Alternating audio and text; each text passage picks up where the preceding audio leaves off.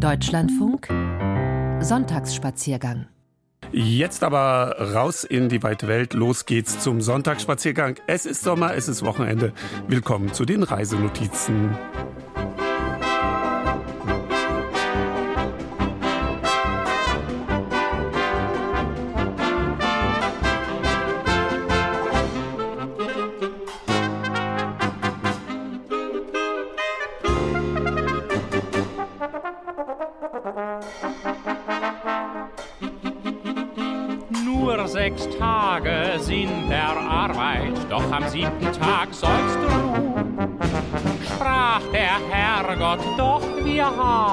Auch am siebten Tage zu tun. Wochenend und Sonnenschein und dann mit dir im Wald allein. Weiter brauch ich nicht zum Glücklichsein. Wochenend und Sonnenschein über uns Lerche zieht. Sie singt genau wie wir ein Lied. Alle Vöglein stimmen fröhlich ein. Wochenend und Sonnenschein.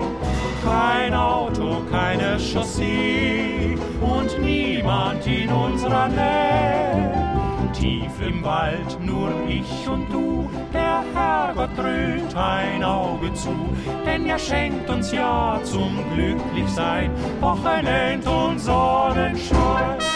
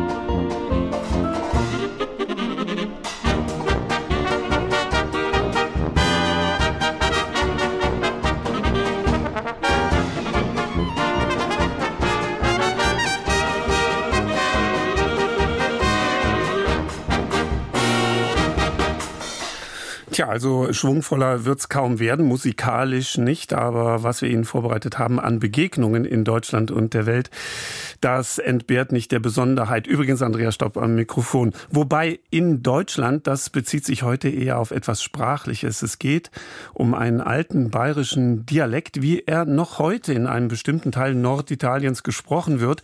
Und zwar auf Sprachinseln bestimmter Gebiete der autonomen Provinz Trient und der Region Venetien.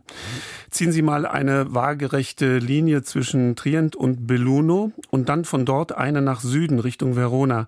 Und in diesem Dreieck leben die Zimbern, eine verschwindend kleine Sprachminderheit. Nur noch ein paar hundert Leute sprechen in den sieben Gemeinden Zimbrisch, zum Beispiel in Luzern, italienisch Luzerna. Dort hat sich die Mundart am besten erhalten. Das liegt an der isolierten Lage des Örtchens. Von der Talseite ist es eigentlich kaum erreichbar. Wie das klingt, wenn eine Gruppe neugieriger Tiroler aus Österreich bei einer Wanderung auf eine alte Dame trifft, die bayerisch-fersentalerischer Abstimmung, Abstammung ist. Äh, das haben wir für Sie vorbereitet. Hören Sie einfach mal rein. Vergeet ja bitte das hier, äh, weil äh, wir äh, sommer, äh, vergeet gut. Vergeet onze in Ja, ich habe Bekannte in, in Bayern. Hier einmal auf Jahr im und da immer unser Dialekt. Komm her. Kimua, was ist Kimua? Kimocha. Kimuma, genau, Kimaua, Kimocha. Nein, wir sagen Kimerau, Kimerau. Das sind wir Kimocha. Ja. Ja, von wie viel Und, das Vorrat, der Velo. Ja, Vorradl, ja, Vorradl, ja. Das bist ein Schweizer Bruder. Nein, nein, nein, aber Tiroler, Osttiroler. Osttiroler. Ja. Ja. Da mit unser Dialekt. Ja, was war seine Sacherleitung bei, bei unter Mussolini, also er und sich und nicht italisiert. Wenn ihr fragen darf, wie bist du dann dahergekommen? Ich bin hier Du geboren. bist geboren. Fußendolerisch heißt Fußendolerisch ist Herzentor. Ja, aber so. Ja, das schon, das steigt. Bergentoler ist Bersen. Dialekt. Bergentoler. Bersen. Ist unten der Fluss. Ja, ja. Aber der Berg. Stol, äh, ja, Bergentoler, der ist, äh, man sagt, der ist Stol äh, in, in, in, in der verschiedenen Tal. Ja, also wenn Sie vielleicht kaum etwas verstanden haben ähm, aus dieser Feldaufnahme, äh, so viel sei übersetzt. Die haben sich unterhalten über eben diesen uralten bayerischen äh, Dialekt und sie verglichen bestimmte Ausdrücke ihrer jeweiligen Mundarten. Und die Fersentalerin bemerkt äh, stolz, dass sie selbst unter Mussolini nicht italienisiert worden sind, es allerdings nicht sehr leicht war. Solchermaßen eingestimmt äh, gibt's nun Musik aus dem Fersental. Omosan was könnte das heißen? Omosan. Ameisen. Aldo Fora und Adolfo Nicolussi Zatta Anz, so heißen die beiden Künstler. Sie singen über Le Formiche, über die Ameisen. Le formiche, laut via Amazon, wie spitziger Zorn adorn, zieget sie aus, da unser Erde hoch übersta, wo da Steigele gehen unter die Stelen von Stickel leiten, find Aste. Wir Amazon sein der Gant die unseren Alten von Selbegeler nieder mit Schmalz und Käse und auver mit Mehl und Salz und Wiele, wo dann ihn sein Gebet schelle, wenn nicht Brüder mit der Zunge fin aus über die Berge aus das Land. Es kommen da auver Söllerne, wo dann ihn und schauen so auf die Barberten von einer anderen Welt. Haben sie vergessen die Chellen, haben sie vergessen die Brüder, uomini come formiche, lungo i sentieri, fra i monti e le vallate, per poter sopravvivere. Ja, mehr haben Sie natürlich gesprochen als gesungen. Jetzt wird es aber höchste Zeit, dass wir die äh, Geschichte der Zimbern kennenlernen und dazu folgen wir meinem Kollegen Bernd Geisen. Er war im Ort Luzern im Trentino. Luzern, mein Land, meine Leut, gedenkbar hinter und schaubar wir, Bülbra sagt er gern, Barzaino Biene, die Hohe mat Barzegem zu leben in unser Dschungen. Das war Zimbrisch und es bedeutet Luzern, mein Dorf, meine Leute, erinnern wir uns zurück und schauen wir nach vorne. Wir lieben einander, aber wir sind nur noch wenige. Wird die Heimat unseren Jungen noch ermöglichen, hier zu leben? Gesprochen und vor allem gepflegt wird dieses Zimbrisch in Luzerna oder Luzern, wie es auf Zimbrisch heißt.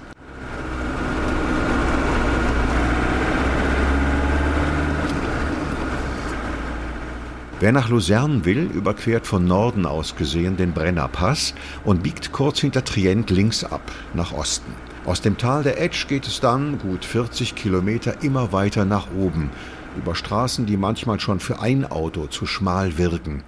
Endlich kommt Luzern in Sicht, ein kleines Dorf auf einer Hochebene, von der aus man einen weiten Blick hinunter ins Veneto hat.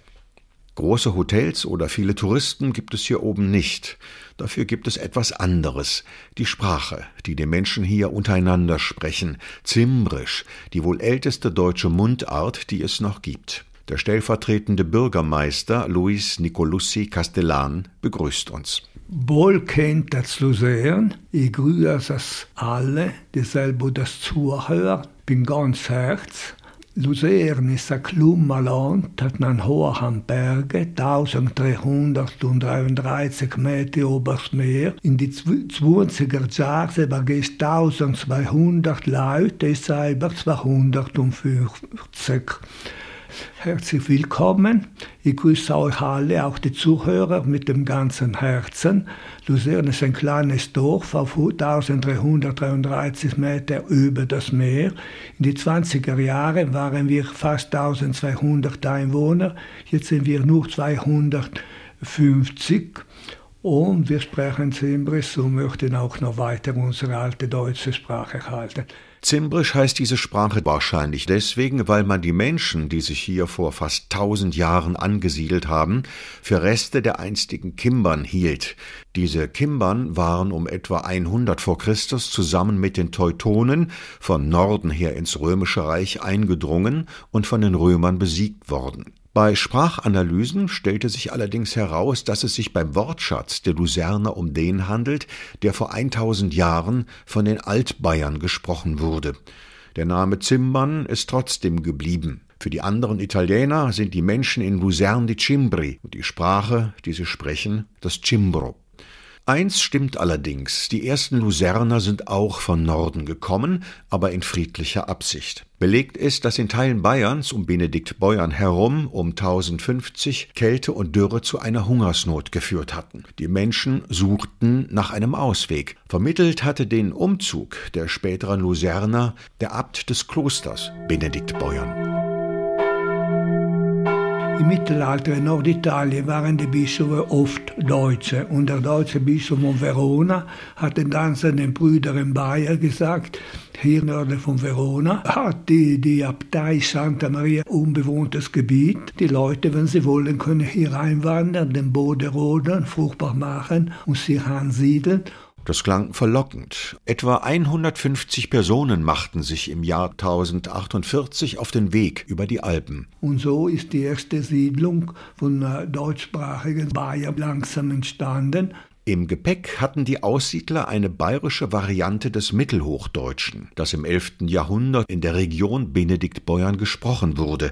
Und dieses bayerische Mittelhochdeutsch hat sich in der Abgeschiedenheit der Berge lange erhalten. Deutsch aus dem Mittelalter, das muss man sich einmal vorstellen. Leider, wir sind sehr abgeriegelt. Das hat auch geholfen, die Sprache zu halten, natürlich, weil das nahegelegene Dorf Lavarone ist zwölf Kilometer weit entfernt. Und wer spricht heute hier in den Bergen noch dieses uralte Zimbrisch, frage ich Louis. Erwachsene ältere Leute, die Kinder sprechen es nicht mehr. Nur in Luzern wird die zimbrische Sprache auch von den Kindern gesprochen, nicht von allen, natürlich. Warum nicht von allen Kindern? Das liege an den gemischten Ehen, wie sie hier genannt werden, sagt Louis zwischen einheimischen Männern aus Luzern und Frauen aus dem Italien drumherum. Viele Männer mussten und müssen immer noch fortgehen, um Arbeit zu finden, vor allem Steinmetze, Maurer und Bauarbeiter. Hier in Luzern gab und gibt es eben kaum Arbeitsplätze. Die Monne machen Häuser, gern härter und Lohn. Die Weiber noch Pataten, die Männer machen Häuser und gehen fort vom Dorf, die Frauen kümmern sich um die Wiesen, bauen Kartoffeln an und sammeln Holz, sagt dieses alte zimbrische Lied. Auch Luis Nicolussi Castellan war lange Zeit nicht zu Hause. Er hat über zwölf Jahre in Deutschland gearbeitet, zuerst als Volksschullehrer in Köln, dann als Sozialrechtsberater in München. Hier hat er auch seine Frau kennengelernt. Die war Lehrerin in Augsburg, stammte aber, wie Luis, aus der Nähe von Trient. Die meisten Männer kommen zwar zurück, erzählt Luis weiter, wie er auch, aber nicht allein, sondern mit ihren Frauen, und die sprechen nur Italienisch. Die Hälfte Hälfte der Frauen kamen von auswärts. Zu Hause, wenn die Frau Italiener ist, dann lernen die Kinder zum ersten Italienisch. In die Schule und, und so weiter muss man immer Italienisch sprechen. Ja. Die Sprache der Kirche war auch inzwischen Italienisch geworden. Kein Wunder, dass das Italienische das Zimbrische nach und nach verdrängt hat. Die genannte Schule, die nächste Volksschule für die Luzerner, ist heute in Lavarone. Es gibt zu wenig Kinder in Luzern. Zu der Zeit, als sie noch im Dorf lag, wurde sie zum ersten Zentrum der zimbrischen Renaissance, so könnte man es ausdrücken. Auslöser dafür war ein reiner Glücksfall, sagt Louis. Wir hatten dann Glück, dass äh, 1862 ist zufällig ein Priester aus Südtirol gesandt wurde und er hat dann bekannt gegeben in den Zeitungen und so weiter, hier sprechen die Leute noch Deutsch. Das führte damals dazu, dass die Sprache in der Dorfschule gewechselt werden durfte. Statt auf Italienisch wurde der Unterricht jetzt auf Deutsch abgehalten, allerdings mit einer Stunde Italienisch in der Woche. Mehr als Glück war dann aber die politische Anerkennung des Zimbrischen als schützenswerte Sprache. Dazu muss man wissen, nach dem Ersten Weltkrieg wurde 1919 mit dem Friedensvertrag von Saint-Germain Südtirol von Österreich abgetrennt und gehört seither zu Italien. Die italienischen Faschisten verlangten dann, dass in Südtirol und auch im Trentino nur noch Italienisch gesprochen werden durfte. Deutsch war verboten, Zimbrisch also auch, und zwar nicht nur in der Schule oder auf Ämtern, sondern auch zu Hause. Wer gegen das Verbot verstieß, wurde hart bestraft. Die Zahl derjenigen, die das Zimbrische noch heimlich pflegten, ging zwangsläufig zurück. Ein erster Lichtblick für die Cimbri war dann das Pariser Abkommen zwischen Österreich und Italien am 5. September 1946. Es garantierte der deutschsprachigen Bevölkerung, dass sie ihre kulturelle Eigenart weiter pflegen durfte. Die Autonomie in Trentino Südtirol ist entstanden zum Schutz der deutschsprachigen Einwohner der Provinz Bozen und der benachbarten zweisprachigen Gemeinschaften der Provinz Trient, heißt es im Pariser Abkommen, und es ist ein Anhang vom Friedensvertrag. Und so Trentino Südtirol hat breite Autonomie bekommen von der Staat, jedoch die kleinen Sprachen wurden bis vor 20 Jahren praktisch nicht berücksichtigt, nicht, weil wir haben keine politische Vertretung und so. Diese politische Vertretung formierte sich schließlich. Auch Luis Nicolussi Castellan gehörte dazu. Dann kam das Jahr 2001. Da wurde der Autonomiestatus für die Region Trentino-Südtirol geändert und das Zimbrische unter Schutz gestellt. Und äh, jetzt äh, hatten wir auch eine juristische Anerkennung bekommen mit Verfassungsgesetz Nummer 2 von 2001 also als Minderheit, geschützte Minderheit. Da hat uns auch Österreich geholfen, uns anerkannt zu werden. Jetzt sind wir offiziell anerkannt, deswegen können wir auch offiziell auf Zimbra schreiben, Zimbra sprechen. Wir haben eine Tagesschau auf Zimbris, finden Sie auch auf YouTube.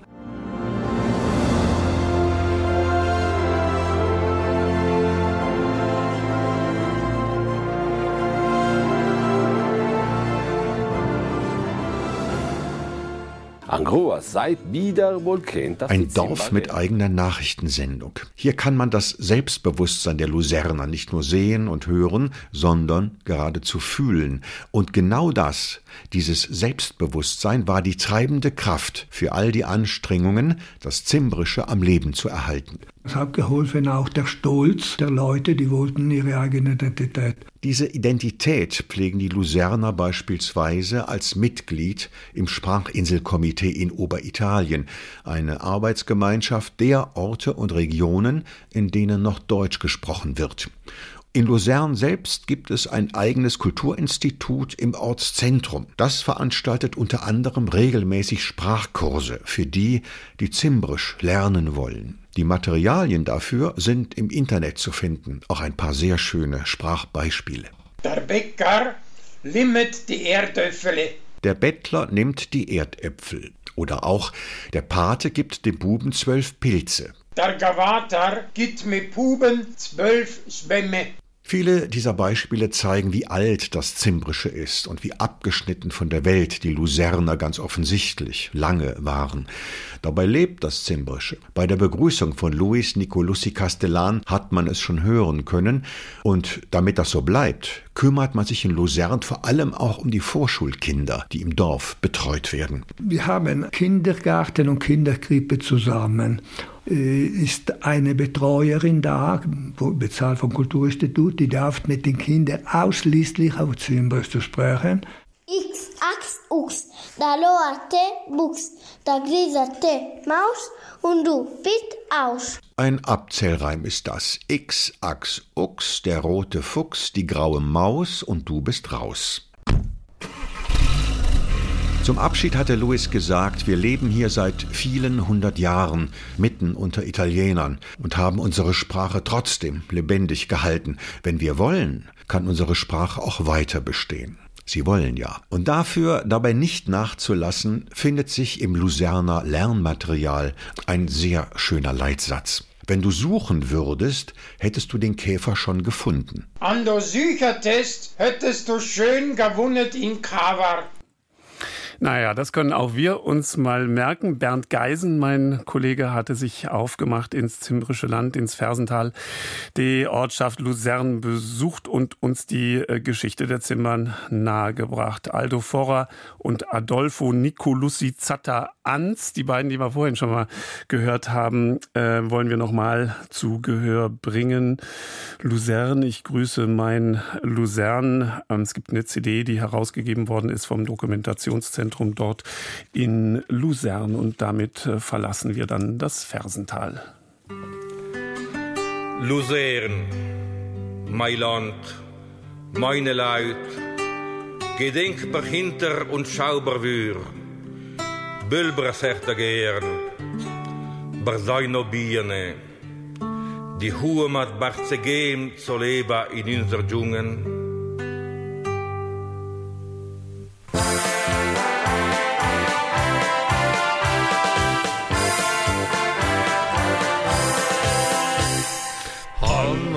weiten Berge bis an el Zahn und bald. A großer Sonn in Himmel hat die Zaklumma Land. Ganz vor bei Ovo all hat unga so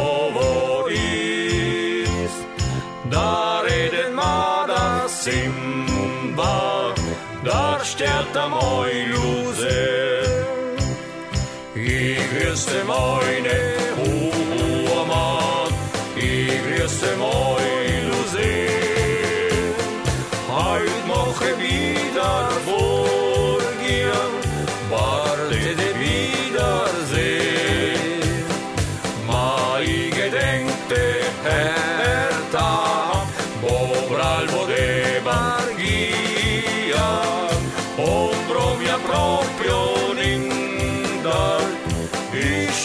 becca dir. Die Monne machen Häuser, ihren Hertha war voll Lohn. Die Weiber noch Pataten, in diesen Honigholz.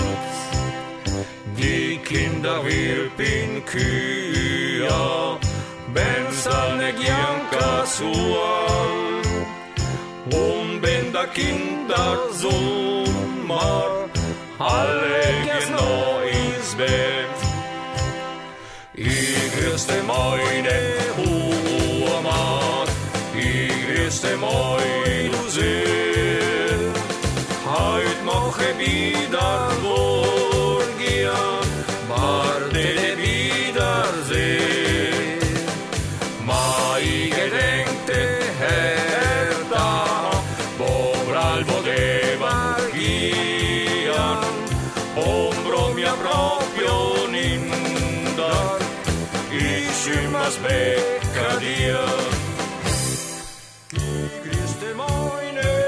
Kött, geht die Salon, ist außer Norderwelt, hat sie gewählt zur Rede um Rom. Die Welt ist alla da, da lebet da mein Weibe, bin Kindern in mein Haus, da schlafen da die Alten, da stehen die Unseren leid. Ich grüße meine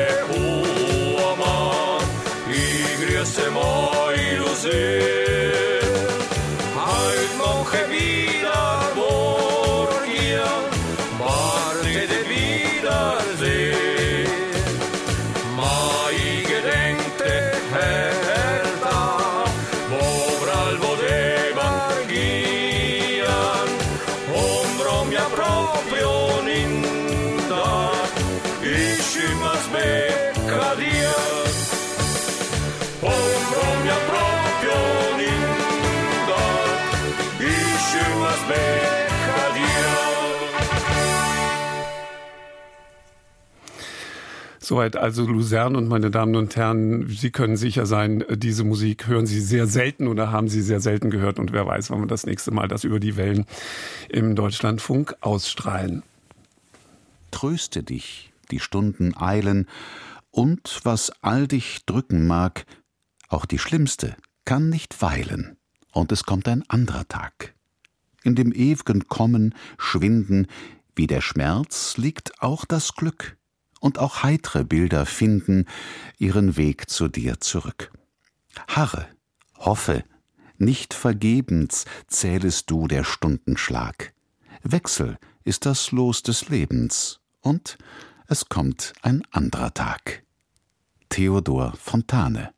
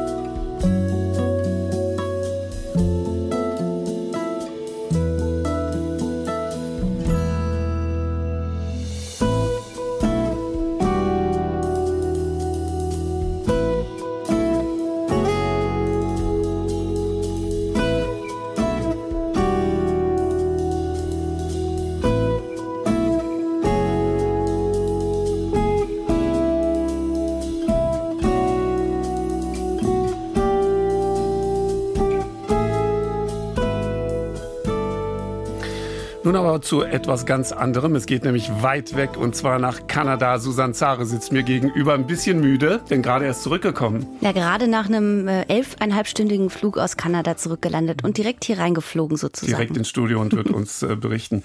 Da waren Sie noch nicht geboren. Willi Hagara. Wir kaufen uns eine Kassetta in Kanada. Hören Sie einfach mal zu und nachher erzählen Sie uns seriös übers Land. Ein Fleckchen Erde und das ist wunderschön. Dort gibt es wilde Pferde, Wälder und weite Seen. Dorthin will ich dich führen und du wirst mich verstehen.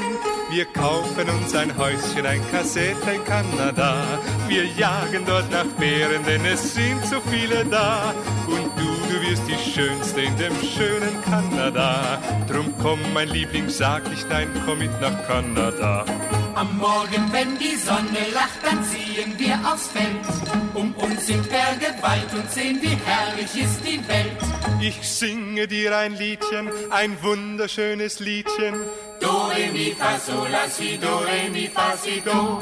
Wir kaufen uns ein Häuschen, ein Kassett in Kanada.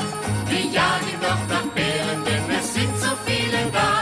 Und unseren Freunden sagen wir leb wohl, leb hip, hurra. Besucht uns mal, besucht uns mal im Haus in Kanada.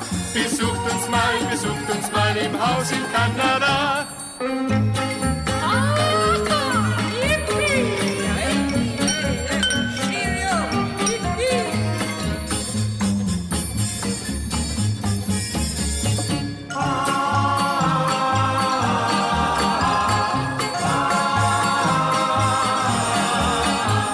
Wir kaufen uns ein Häuschen, ein Kassett in Kanada. Wir jagen dort nach Bären, denn es sind so viele da. Und du, du wirst die Schönste dort im schönen Kanada. Drum komm, mein Liebling, sag nicht nein, komm mit nach Kanada. Am Morgen, wenn die Sonne lacht, dann ziehen wir aufs Feld. Um uns sind Berge weit und sehen, wie herrlich ist die Welt. Ich singe dir ein Liedchen, ein wunderschönes Liedchen. Do, re, mi, fa, sol, la, si, do, re, mi, fa, si, do. Wir kaufen uns ein Häuschen, ein Kassett in Kanada. Wir jagen dort nach Bären, denn es sind so viele da. Und unseren Freunden sagen wir leb wohl, hip, hurra. Besucht uns mal, besucht uns mal im Haus in Kanada. Besucht uns mal, besucht uns mal im Haus in Kanada.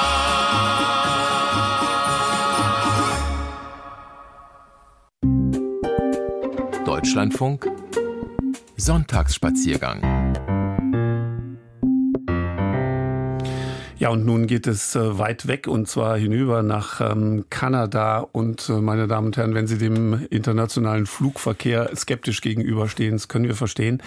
Äh, nur leider kommt man nach Kanada mit dem äh, Pferd nicht hin. Sehen Sie es vielleicht äh, so, was die Luftverschmutzung äh, betrifft. Wir bringen es Ihnen ja jetzt nach Hause. Insofern brauchen Sie dort nicht hinzufliegen. Susanne Zare, Sie haben das gemacht. Sie sind dahin geflogen. Das ist kein leichter, einfacher Flug.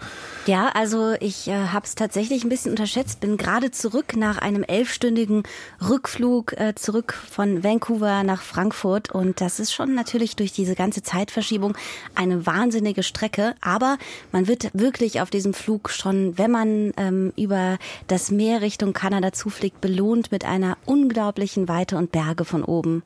Und das lohnt sich. Und darüber werden Sie uns berichten und erzählen. Schön, dass Sie den Weg ins Studio vom Flughafen ins Studio gefasst äh, geschafft haben. Girl from Vancouver. Im Grunde sind Sie das heute zu Gast im Sonntagsspaziergang-Gespräch. I'm in love with a girl from Vancouver. Maybe I'll move there. Maybe I'll move there. She's so sweet, she's got my heart in a hoover. Girl from Vancouver. Girl from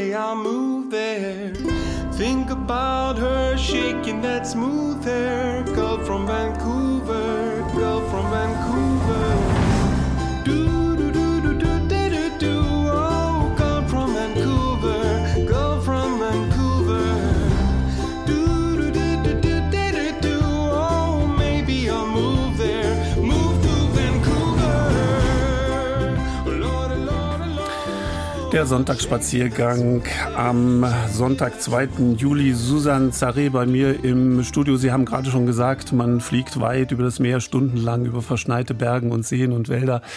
Und wie ist der Moment dann, wenn man Land in Sicht sieht und die Landebahn? Nun, also nach neun Stunden, die es ja dann doch auch bis Montreal, wie man es im Französischen ausspricht, oder im Englischen Mont Montreal, da ist man dann schon sehr, sehr froh, wenn man landet und wird direkt auch belohnt eben mit den Bergen, die man von oben sieht und landet dann erstmal in einer lebendigen Metropole, die eine ganz einzigartige Kombination hat aus einerseits europäischem Charme und auf der anderen Seite nordamerikanischem Flair. Also Stadt ist zweisprachig komplett. Es wird Englisch, aber auch vor allem Französisch gesprochen. Und dann hat man dadurch auch direkt so einen ganz kulturell offenen Touch, den man überall in der Stadt spürt, weil einfach permanent in mehreren Sprachen gesprochen wird, mit einer ganz historischen Altstadt, die einerseits auch an europäische Altstädte erinnert, mit ihren Kopfstein, Pflastersteinen und Steingebäuden.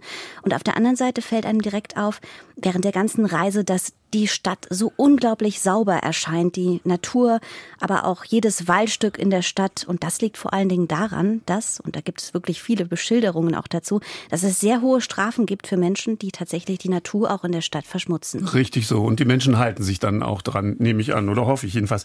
Jetzt äh, haben ja Städte wie Montreal, Montreal ähm, eine nicht so alte Geschichte aufzuweisen wie viele europäische Städte. Was sind denn die Aktivitäten, die Sie empfehlen können, wenn man dann dort ist? Also ich fand das tatsächlich einen spannenden Aspekt, dass man ähm, ja als Europäerin oder Europäer ist man einerseits kürzere Strecken gewohnt. Das ist wohl das eine, was einem zunächst auffällt. Und auf der anderen Seite haben wir natürlich in Europa auch eine andere Geschichte, als es das in Kanada der Fall ist.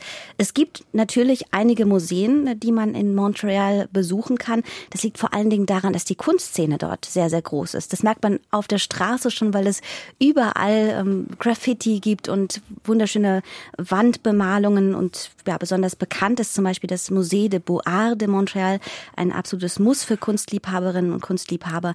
Und im Sommer gibt es in der Stadt vor allen Dingen auch sehr, sehr viele Festivals, wie zum Beispiel, jetzt als ich da war, das berühmte Jazz Festival in Montreal. Mhm. Und Kanada äh, steht ja hm, sicher immer, das haben Sie angedeutet, für die Weite, für die Berge, für Meer, für Wälder und äh, die Flora und die Fauna. Wie sieht's denn mit der Kulinarik aus in diesem Land? Ja, die Kulinarik ist äh, ja einerseits, äh, ich hatte das Gefühl, man findet sehr, sehr viel Fisch und Fleisch, was man ähm, essen kann. Aber was mir vor allen Dingen in Montreal zugetragen wurde, probier Poutine. Das ist ein Gericht, das ähm, ja typischerweise viel gegessen wird dort und besteht aus hm, einerseits Pommes frites, dazu dann sogenannten Käsebruch, also Cheese Curds und darüber gegossener Bratensoße. Und das wird dann mit einer Gabel gegessen. Hätte ich jetzt nicht so gedacht vorweg, dass das so ein typisches Gericht ist, aber findet man in Montreal an jeder Straßenecke und auf der anderen Seite natürlich auch das, was man so erwartet in Nordamerika. Überall gibt es Bagels. Man findet aber auch, passend zu der französischen Prägung der Stadt, viele kleine Bäckereien. Und was man generell im Stadtbild viel erlebt, ähm, ist neben der Kunstszene und den Graffitis, ähm, ja, wunderschöne kleine Cafés und Bars an jeder Straßenecke. Ich hatte das Gefühl, Montreal ist die queerfreundlichste Stadt, die ich bisher je gesehen habe, zeigt sich nicht nur durch Regenbogenflaggen, die überall in der Stadt hängen, sondern auch durch einen ganz selbstverständlichen ähm, diversen Lebensstil der Stadt. Und das fand ich auch mhm. sehr eindrucksvoll. Und ja, ansonsten ist es natürlich auch besonders eindrucksvoll, ähm, ja, von, zu wandern, die Stadt auch mal von oben erleben zu können und diese Skyline von Montreal auch mal von einem Berg mhm. zu betrachten. Mhm. Es heißt immer, wenn man spazieren geht entlang des alten Hafens, äh, kommt man auch nicht dran vorbei, eine Bootstour zu machen. Der St. Lorenz-Strom muss ein gigantisches Erlebnis bilden. Absolut. Also es, gibt wohl in Montreal zwei Orte, die man auf keinen Fall verpassen sollte. Das ist einerseits ein Weg über den, an dem Hafen vorbei, beziehungsweise auch, ja, über eine Bootstour auf diesem St. Lawrence Strom und auf der anderen Seite auf jeden Fall äh, die Berge zu bewandern, die auch teilweise in der Mitte der Stadt möglich sind, sodass man von oben auf die Skyline von Montreal blicken kann. Hm. Also, und von dort ging es dann wie viele Stunden weiter nach Vancouver? Ja, man, man glaubt es nicht, aber äh, auch mit unserem europäischen Bild von, von kurzen Strecken des Reisens, man reist dann nochmal mit dem Flugzeug ganze sechs Flugstunden weiter nach oh. Vancouver und hat dann auch nochmal eine weitere Zeitverschiebung zu Deutschland von weiteren drei Stunden zurück und so landete ich dann in Vancouver.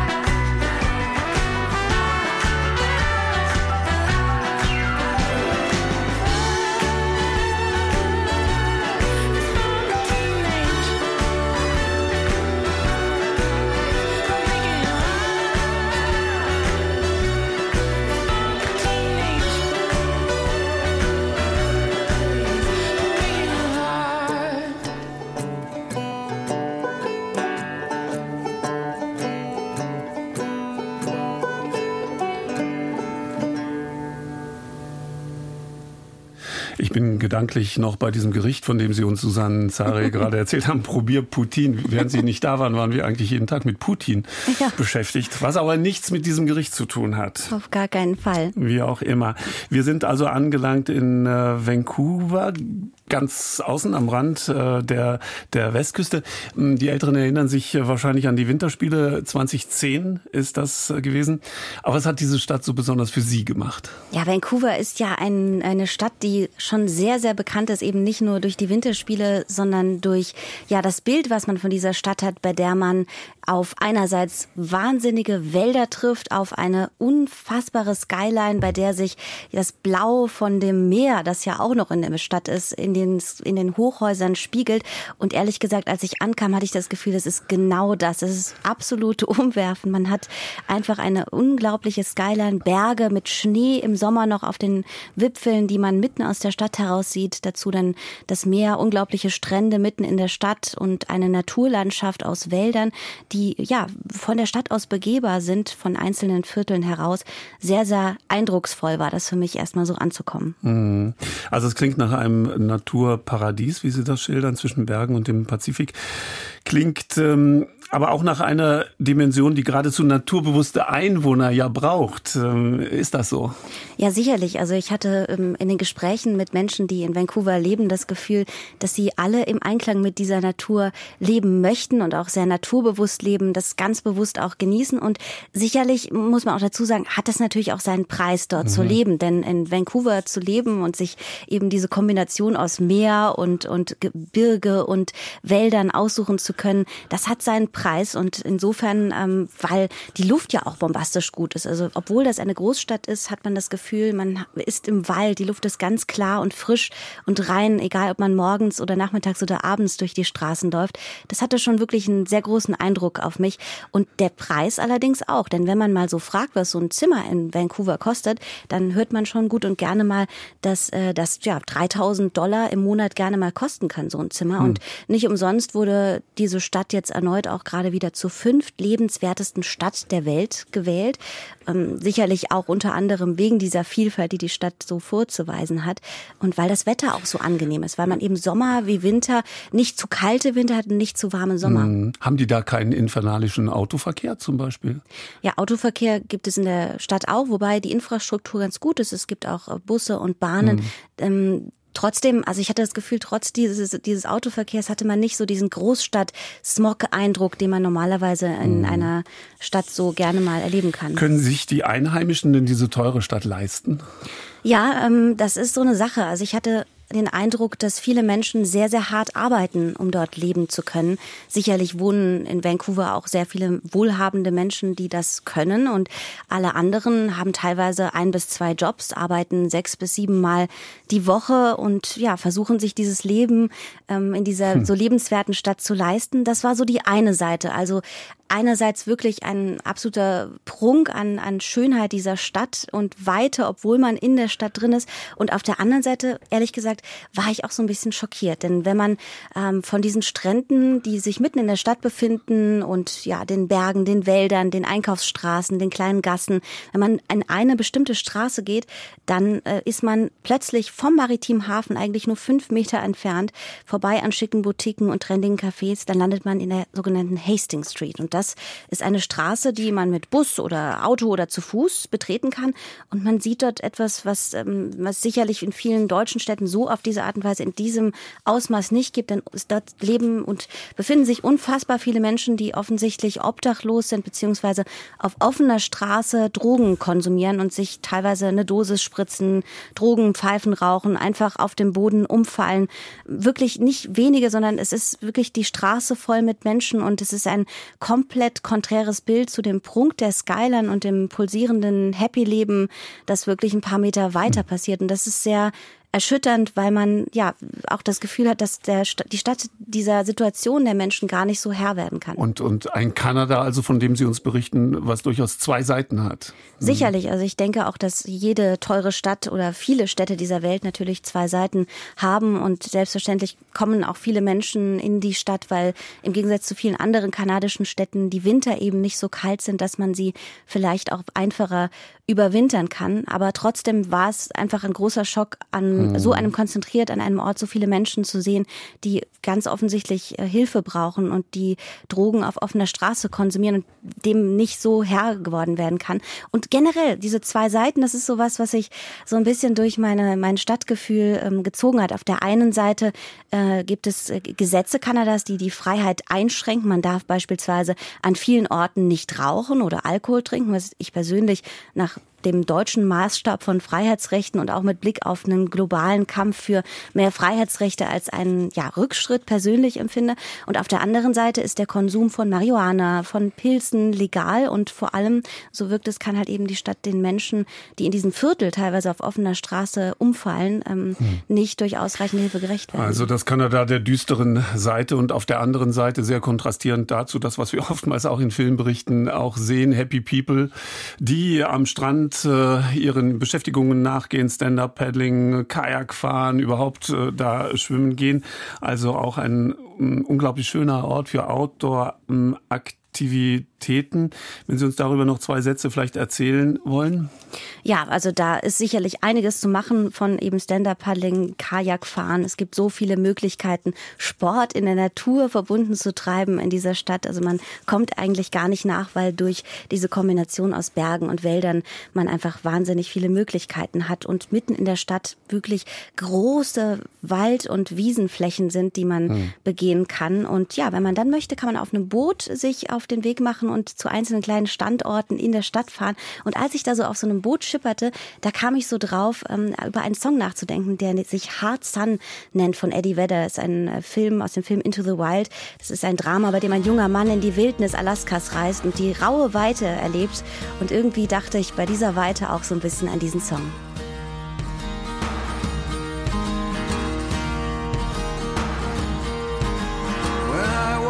Beside her,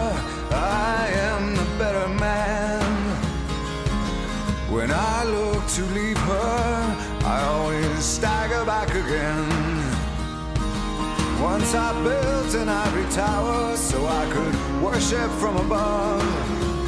When I climbed down to be set free, she took me in again.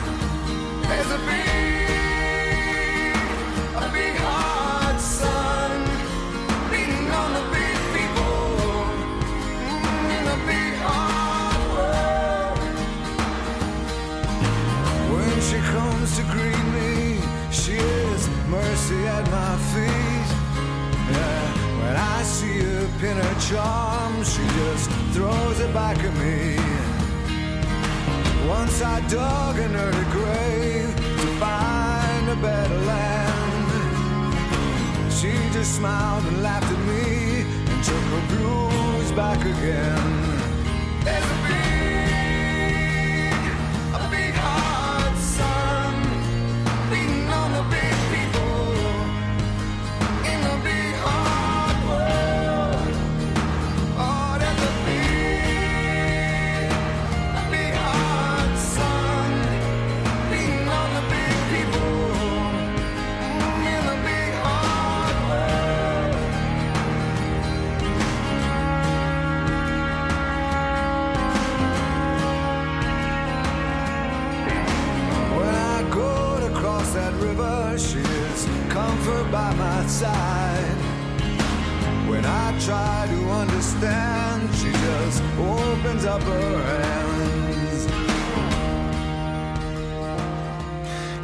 Saré im Sonntagsspaziergang-Gespräch. Dieses Lied haben Sie mir gerade gesagt. Wir hören das natürlich auch hier im Studio nochmal über unsere Kopfhörer. Dieses Lied klingt wie Kanada. Ja, so hat sich das in dem Moment, als ich da so auf so einem Boot äh, schipperte und die Weite gesehen habe, so hat sich das für mich angefühlt, wie das Lied ein bisschen.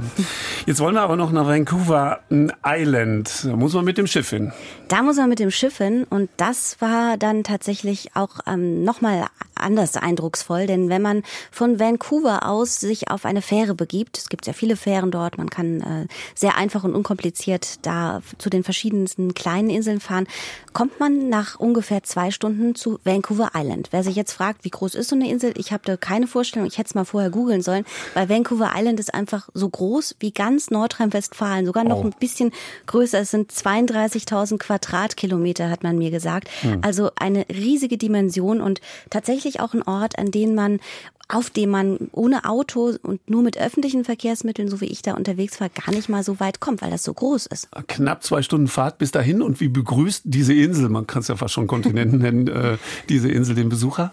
Ja, also mit Abstand muss ich sagen, mit einer der eindrucksvollsten Fahr Fahrten, Fahrten, die ich je auf einem Schiff hatte, war meine Reise zu Vancouver Island. Weil wenn man so ein Bild von Kanada vor Augen hat, dann ist das eigentlich genau das, was passiert, wenn man mit so einer Fähre von Vancouver nach Vancouver Island fährt. Zumindest war das in meinem Gefühl so, weil man wirklich eine unglaubliche Weite sieht. Man sieht das Meer, man sieht hohe Berge, man sieht immer wieder kleine Inseln, wunderschöne Wälder, kleine Holzhäuschen, die auf diesen ähm, vereinzelt auf diesen Inseln zu sehen sind, auf den kleinen Inseln. Und dann landet man irgendwann nach zwei Stunden, anderthalb bis zwei Stunden Fahrt auf dieser riesigen Insel. Und äh, spätestens dann hatte ich auch das Gefühl, okay, ich bin auf jeden Fall nicht in Europa hier gerade, sondern mhm. es sieht einfach auch so aus, wie man sich Kanada auf eine Art und Weise vorstellt. Wildnis. Gehört das Bärenspray ins Gepäck?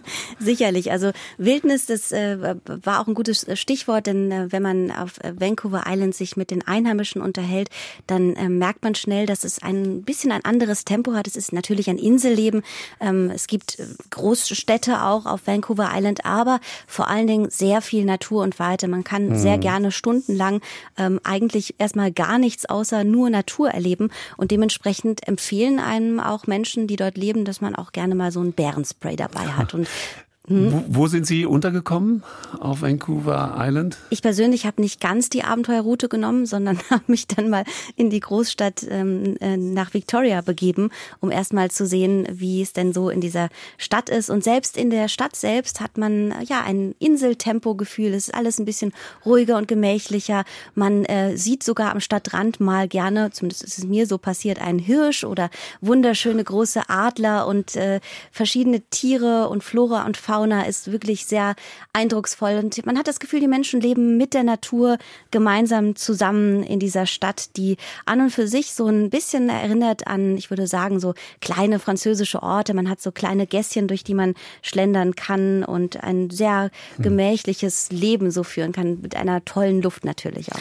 Wenn wir versuchen, ein klein wenig, äh, man wird diesem großen Land nicht gerecht in ein paar Minuten, das ist schon klar, aber wenn wir ein wenig äh, resümieren, Sie als Europäerin, was, was haben Sie gelernt und ziehen Sie etwas für Ihr Leben dann daraus? Wo leben Sie lieber? In Europa oder in Kanada? Ich war tief beeindruckt von der Natur dieses Landes und von der Weite, eine Weite, die wir, glaube ich, als Menschen in Europa kaum so erahnen können, weil einfach alles natürlich viel enger ist bei uns. Und mein Fazit, das ich so hatte, war einerseits diese Schönheit erleben zu dürfen und andererseits aber auch die Privilegien zu ertasten nochmal, die man hat, wenn man Europäerin oder Europäer ist. Denn wir haben eben sehr viel Nähe. Wir sind in sehr kurzer Zeit mit so vielen verschiedenen Möglichkeiten, mhm. ob das jetzt Bus oder Bahn oder Zug oder Flugzeug ist oder zu Fuß, sind wir an so vielen Orten und Ländern und Kulturen und das ist auch ein großer Schatz. Mhm. Länder und Kulturen, ihr, der Grund Ihrer Reise war ja auch ein persönlicher Grund. Sie ähm, waren Gast auf einer Hochzeit. Sicherlich, äh, ja, das gehört dazu. Ich war auf einer kanadisch-iranischen Hochzeit, denn mein Cousin hat dort geheiratet und für uns, äh, die iranischstämmig sind, ist es gerade gar nicht so einfach, sich äh, woanders zu sehen. Und deswegen war es besonders emotional, dass wir uns dann mit dem Teil der Familie, die kommen kann, am anderen Ende der Welt für eine mhm. Hochzeit wiedersehen. Mhm. Aber Kanada, wir reden oft darüber, ist ein sehr offenes Land. Es heißt wirklich, die Menschen, auch die, die bleiben wollen, willkommen. Das kann man auf jeden Fall sagen. Also auch was meine Familienmitglieder sagen, es ist äh, sicherlich ein Land, in dem man einfacher noch ähm, ankommen kann, nicht nur sprachlich, sondern auch politisch betrachtet. Und es ist ein Land, in dem es selbstverständlich ist, dass Menschen von unterschiedlichen Orten dort ankommen und dort dann zu Hause sind. Und das ist ein tolles Gefühl, genauso wie dieses Klischee, dass kanadische Menschen so unfassbar freundlich sind. Das kann ich auch nur bestätigen. Hm. Und jetzt sind Sie wieder hier, gerade wieder eingeschwebt und jetzt geht's wahrscheinlich erstmal ins Bett und eine Weile schlafen, um äh, diesen Elf-Stunden-Flug dann auch entsprechend zu verdauen. Ich denke mhm. drei bis vier Wochen, dann habe ich das. dann, geht's wieder. dann sitzen Sie wieder hier. Vielen herzlichen Dank, dass Sie uns erzählt und berichtet haben über Ihre Eindrücke von Kanada. Da ähm, spielen wir jetzt noch für Sie einen, ähm, ja, wie soll man es nennen, einen alten Gassenhauer. Auch da waren Sie noch nicht geboren. Winter in Kanada heißt der. Wir haben zwar keinen Winter, aber im äh, Winter ist eben Kanada auch sehr attraktiv. Vielen Dank Ihnen, dass Sie da waren, uns berichtet haben.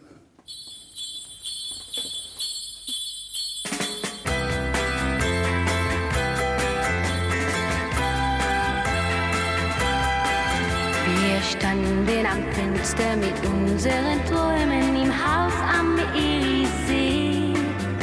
Ein kalter Dezembermond hing in den Bäumen, da fiel der erste Schnee. Die Herzen, das Wunder der Liebe geschah. Und dann über Nacht war es Winter geworden, Winter in Kanada. Winter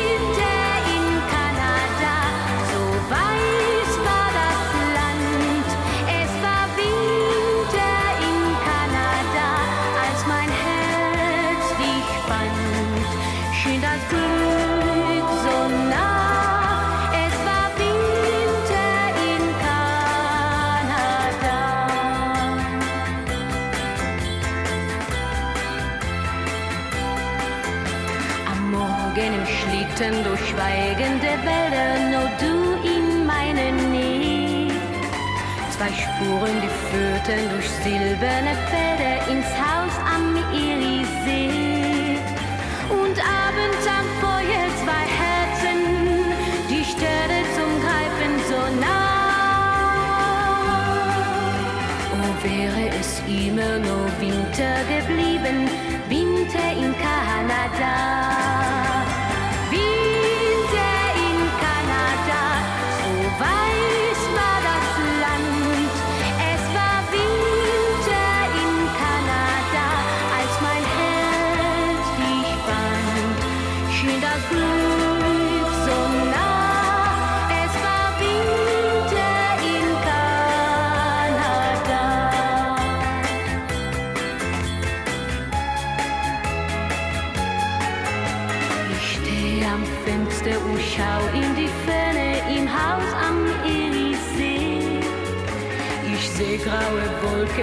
Suche die Sterne und wieder fällt der Schnee.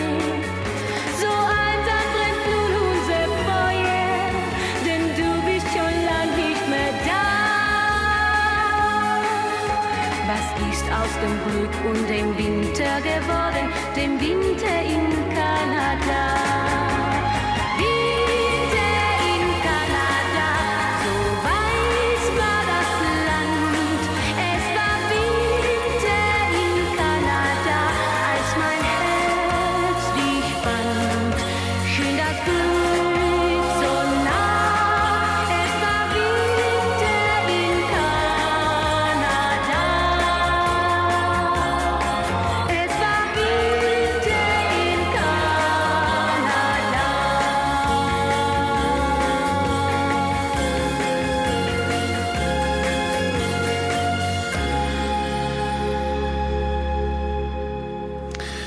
Elisa Gabay hat gesungen Winter in Kanada. Sie hören den Deutschlandfunk, den Sonntagsspaziergang und wir reisen jetzt in die Wallonie, also jeden Teil Belgiens, Le Chant de Valence. Also es ist so ein wenig die Hymne der Wallonen, die wir jetzt hören und das brauchen wir uns, um uns einzustimmen auf einen Besuch in Lüttich.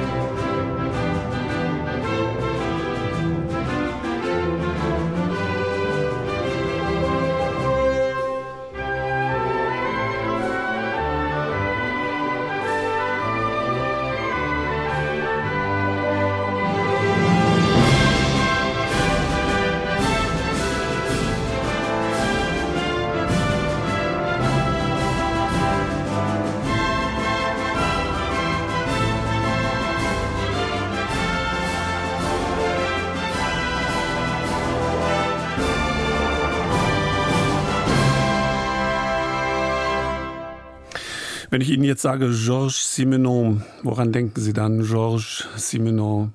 Hm. Aber wenn ich Ihnen sage Kommissar Maigret, dann fällt vielleicht der Groschen, Kommissar Maigret, eine Figur des Schriftstellers Georges Simenon, Kommissar Maigret, im deutschen Fernsehen lange, lange Zeit auf Top 1 gewesen, eine ganze Reihe. Ähm, wir kommen damit nach Belgien, nach Lüttich. Das Festival Le Printemps Simenon hat stattgefunden im März in diesem Jahr und es hat die Verbindung geknüpft zwischen Georges Simenon, dem Schriftsteller, und seiner Geburtsstadt Lüttich. Und äh, dafür organisierten der Sohn des äh, Schriftstellers Jean Simenon und die Lütticher Universität in enger Zusammenarbeit mit der Stadt Lüttich ein anspruchsvolles und vielfältiges Kulturereignis, eben dort in Lüttich rund um den Autor und sein Gesamtwerk. Und das Ganze hat unter die Lupe genommen Uwe Kammann, mein Kollege. Er war dort und äh, bringt uns jetzt den äh, Schriftsteller und seine Geburtsstadt Lüttich näher und natürlich klar, der Beitrag beginnt mit der Titelmelodie jenes Krimis Kommissar Maigret.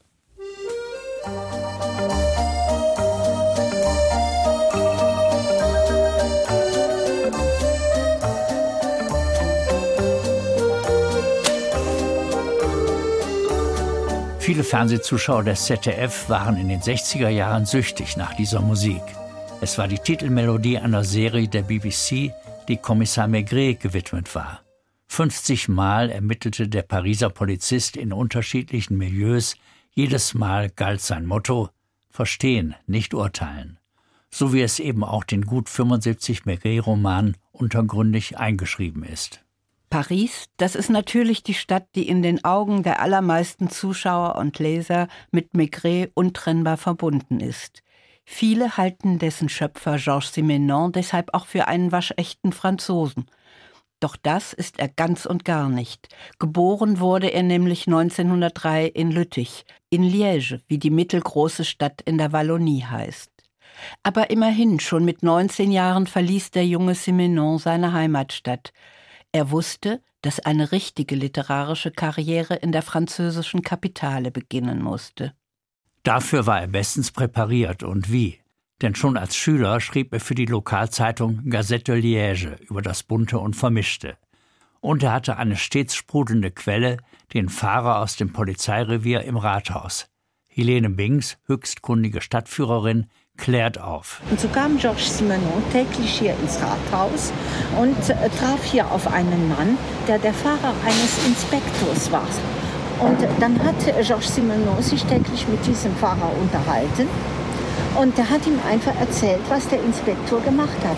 Und das hat ihn zu dieser Figur des Kommissar Maigret angeregt. Ja, so soll es gewesen sein. Auf jeden Fall. Auf einer Gedenktafel für Kriegsgefallene am Rathaus taucht der Name Maigret auf. Dort mit dem Vornamen Arnold. Auf der Rückseite der Mairie sitzt die lebensgroße Bronzefigur des literarischen Maigret-Urhebers Georges Simenon auf der zum Denkmal gehörenden Bank seine ewige Pfeife im Mund. Die Pfeife, natürlich. Im Vorspann der BBC-Serie zündet der Schauspieler Rupert Davis im Halbdunkel eine Pfeife an, Markenzeichen des Kommissars. Sieben bis acht davon rauchte Simenon selbst, um ein Kapitel seiner mindestens 200 Romane aufs Papier zu bringen. In einem Interview für das Schweizer Fernsehen erzählt er schmunzelnd, dass nicht alle der vielen Maigret-Darsteller die Pfeife schmeckte. Jean Gabin sei regelrecht krank davon geworden, habe sie gehasst. Et il y en a qu'un qui a continué, c'est le Maigret de la télévision anglaise. Mais Gabin, par exemple, a horreur de ça. Et quand Gabin était obligé de fumer la pipe en tournant, il en devenait malade. Aber sie gehörte eben dazu, war ein unverzichtbares Requisit. Wer von der Denkmalsbank aus über den großen belebten Platz hinweg auf die andere Straßenseite schaut, kann den örtlichen Ursprung dieser so ungeheuer erfolgreichen Schriftstellergeschichte sehen. Simenons Geburtshaus, durchaus eine elegante Erscheinung in der Rue Leopold. Helene Binks weiß, warum die Familie dort bald auszog. Hier in der Rue Leopold, da ist Georges Simenon geboren. Und zwar hier genau gegenüber in diesem weißen Haus auf der zweiten Etage. Und unten war ein Hutmachergeschäft. Auf der ersten Etage wohnte ein Ehepaar, das äh, wohl etwas besser betucht war Und die Familie Simenon musste jetzt immer von der zweiten Etage zum einen an dieser etwas besser gestellten Familie und an der Hutmacherfamilie vorbei. Und das soll die Familie geprägt haben. Solche betuchten Mitbewohner gab es in dem Viertel eher nicht, in das die Familie umzog. Und zwar auf die andere Seite der Maas, schlicht auf Französisch Outremeuse. Ein Quartier der kleinen Leute, der Arbeiter, in der Gründerzeit errichtet für all jene, die in der schnell wachsenden Industriestadt eine Wohnung brauchten. Aber immerhin, die Entwickler setzten auf klassische städtische Strukturen. Es entstand eine lebendige Mischung. Nicht prächtig, aber auch nicht schäbig. Der damalige Charakter ist heute noch zu erkennen, die urbanen Muster sind erhalten. Auch das Milieu des Ärmlichen, des Kleinbürgerlichen ist vielfach zu spüren. So lassen sich viele Straßen, Ecken, Plätze, Häuser auf einem Rundgang mit Simenons Augen entdecken. Besser vielleicht wiederentdecken, jedenfalls wenn man Stellen wie diese aus seinen Romanen vor Augen hat. Im Schaufenster eines Schreibwarengeschäfts fand Maigret Ansichtskarten von der alten Kirche, die niedriger, gedrungener und gänzlich schwarz gewesen war. Ein Gebäudeflügel wurde von dicken Holzbalken gestützt. Von drei Seiten drängten sich niedrige, heruntergekommene Häuser an die Mauern des Gotteshauses, wie um sich anzulehnen, und verliehen dem Ganzen ein mittelalterliches Aussehen. Die Welt des Georges Simenon. Natürlich ist das ein Pfund, mit dem die Stadt Lüttich wuchert. Nicht zuletzt, weil sie den alten Reichtum, die einst weltberühmte Stahlindustrie und den Bergbau verloren hat, setzt sie jetzt zunehmend auch auf Tourismus und hat als Glanzlicht einen Parcours Simenon abgesteckt, also einen Spaziergang auf den Spuren ihres berühmten Sohnes. An wichtigen Orten, auf dem Bürgersteig markiert durch eingelassene Bronzemedaillons, finden sich gläserne Hinweistafeln. Die sind zwar schick im Design, aber nicht ganz so einfach zu entziffern. Ohne Hilfe der begleitenden App würde man sicher an einer Holztür vorbeilaufen, die sich zu einer Sackgasse öffnet, an der früher eine Schreinerei lag. In der wiederum traf sich ein Künstlerkreis, und zwar in einem so kleinen Raum, dass er einen treffenden Namen erhielt. Das Heringsfass. Die Kirche gleich gegenüber wurde dann Schauplatz des frühen Romans, der Gehängte von Saint-Folien. Der Künstler, der also sich an der Kirche erhängt hat, äh, Joseph Kleine, war, einer, war ein Maler, der mit zu diesem Kreis gehörte, der sich dann hier getroffen hat in Lacac, in diesem Heringsfass. Mord oder Selbstmord, das war damals die Frage für Simenon, der selbst zum Künstlerkreis gehörte. Man kann also sagen, spätestens dort wurde der spätere Maigret-Meister, der Krimi-Autor, geboren. Wobei zur Wahrheit immer gehört, Simenon war ein Vielschreiber, er bediente alle Genres, nicht zuletzt das des Groschenromans oder der großen illustrierten Reportage. Und er verfasste Bücher, die als Roman dur bezeichnet werden, also als richtige Romane. In einer Ausstellung zum diesjährigen Simenon-Festival im Frühjahr war im Kulturhistorischen Archiv der Stadt eine reiche Auswahl seiner Publikationen zu sehen in vielen Sprachen, in allen möglichen Aufmachungen. Ein Augenschmaus, garniert auch mit Plakaten zu berühmten Filmen nach seinen Büchern und eingeleitet durch die visuelle Entstehungsgeschichte von drei aktuellen Comic-Adaptionen seiner Werke. Kurator Fabien de Noël zieht Verbindungslinien auch zur Universität Lüttich, die den größten Teil der überreichen Simenon-Materialien verwaltet. Und er skizziert wichtige Teile des Simenon-Festivals, zu dem auch Kolloquien und Konferenzen gehören. En fait, au départ, euh, il y avait différents colloques sur l'adaptation de Simenon organisés à l'Université de Liège, notamment sur le cinéma. In eine ganz andere Welt taucht ein, wer durch die Eingangstür der Taverne Chanches Enanes tritt. Bilder überall, ein Theatervorhang, an der Decke über der Theke hängen lauter Marionetten, gleich neben einem Himmel aus lauter Bierkrügen.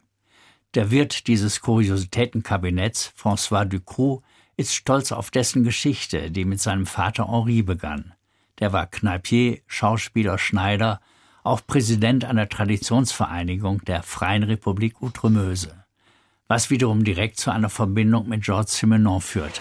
Mais le lien euh, avec l'établissement, c'est qu'il est venu ici dans les années 50, reçu par la République libre d'Outremeuse. Et le seul prix qu'il a accepté, il le met d'ailleurs sur le diplôme, c'est le prix Chanchenanes, parce qu'il vient d'ici. So sitzt man denn als Gast unter einem von Vater Ducrot brillant gemalten Porträt des großen Schriftstellers und ist erstaunt, dass er nur hier 1953 einen gleichsam lokalen Kulturpreis angenommen hat, eben weil er eine besondere Verbundenheit zu Orten seiner Jugend empfand. Und man genießt zugleich die perfekt zubereiteten regionalen Lieblingsgerichte, wie die Boulet liégeois oder ein in Bier geschmortes Kaninchen. Dass dazu eigens komponierte Biere gehören, blond oder braun, versteht sich von selbst. Das heißt natürlich auch, bestimmte Traditionen werden immer noch großgeschrieben in Lüttich, auch wenn, wie im Fall der lokalen Marionetten, die Bezüge zu Karl dem Großen nicht sofort einleuchten. Eine Tradition aus den 60er Jahren scheint auszusterben, die Café Chantant, in denen Gäste zur Klavierbegleitung des Wirts alle möglichen Lieder zum Besten geben können. Michael Rocca ist der letzte Vertreter dieser volkstümlichen Unterhaltung, die sich aus dem familiären Umfeld ergeben hat.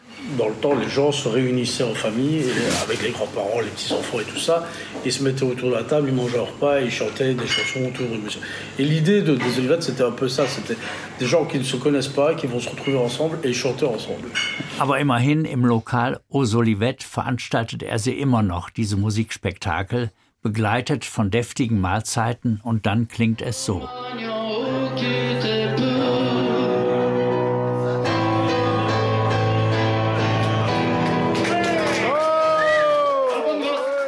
Auf der anderen Seite aber gibt sich die Stadt ultramodern. Das ist sofort bei der Ankunft im Bahnhof zu sehen unter einem 40 Meter hohen Himmel aus Glas, Stahl und weißem Beton. Der kühne Bau, 2009 vollendet, ist ein Werk des berühmten Architekten Santiago Calatrava. Es fasziniert immer noch und ist unumstrittenes Wahrzeichen geworden. So jedenfalls sieht es der Kunsthistoriker Jean Husen, der nicht vergisst hinzuzufügen, dass anfangs manche Einwohner gegrummelt hätten. L'image de modernité aussi qui joue, et c'est un effet très positif. Donc je pense que la gare, il y a toujours bien entendu sur une population quelques grognons, mais je pense que la, la réception de la gare a été très positive. Ob diese Modernität Simenon gefallen hätte, wo doch sein eigenes Viertel Outremeuse in seiner Kindheit und Jugend so ganz anders aussah, bescheiden, eben ein kleindeutsche Viertel. Simenon, c'était quelqu'un d'assez euh, ouvert à, tout. Il était évidemment très attaché à, à sa ville natale qui a aujourd'hui a disparu. Ja, da ist sich Husen sicher, das hätte er bestimmt, weil er immer neugierig gewesen sei, offen in jeder Hinsicht, in all seinen Blicken auf die Welt. Auch das lässt sich leicht belegen. In einer immer noch bis Ende August laufenden Ausstellung mit Fotos, die Simenon in der ersten Hälfte der 30er Jahre auf seinen Reisen mit einer Rollerflex und einer Leica aufgenommen hat. Image d'un monde en crise ist sie überschrieben, also Bilder einer Welt in der Krise. Die Fotos zeugen von seinem genauen Blick, von seiner Sensibilität für das Menschliche, gerade dann, wenn es von Armut geprägt ist atemberaubend seine Eindrücke vom Leben in Afrika, in Osteuropa. Lange war das eher unbekannt. Georges Simenon, ein Schriftsteller als multimedialer Gigant, der schon lange vor seinem Tod 1989 zu einem Mythos, zu einer Legende wurde und zugleich jemand, der seine Wurzeln im ganz normalen Leben hatte, im Kleinbürgerviertel Outremeuse, einem Teil also von Lüttich, von Liège. Jacques Brel singt dass es dort auf seine Träume schneit, während der Fluss die Stadt lautlos teilt. Ce soir, ce soir il neige sur mes rêves et sur Liège que le fleuve transperce sans bruit.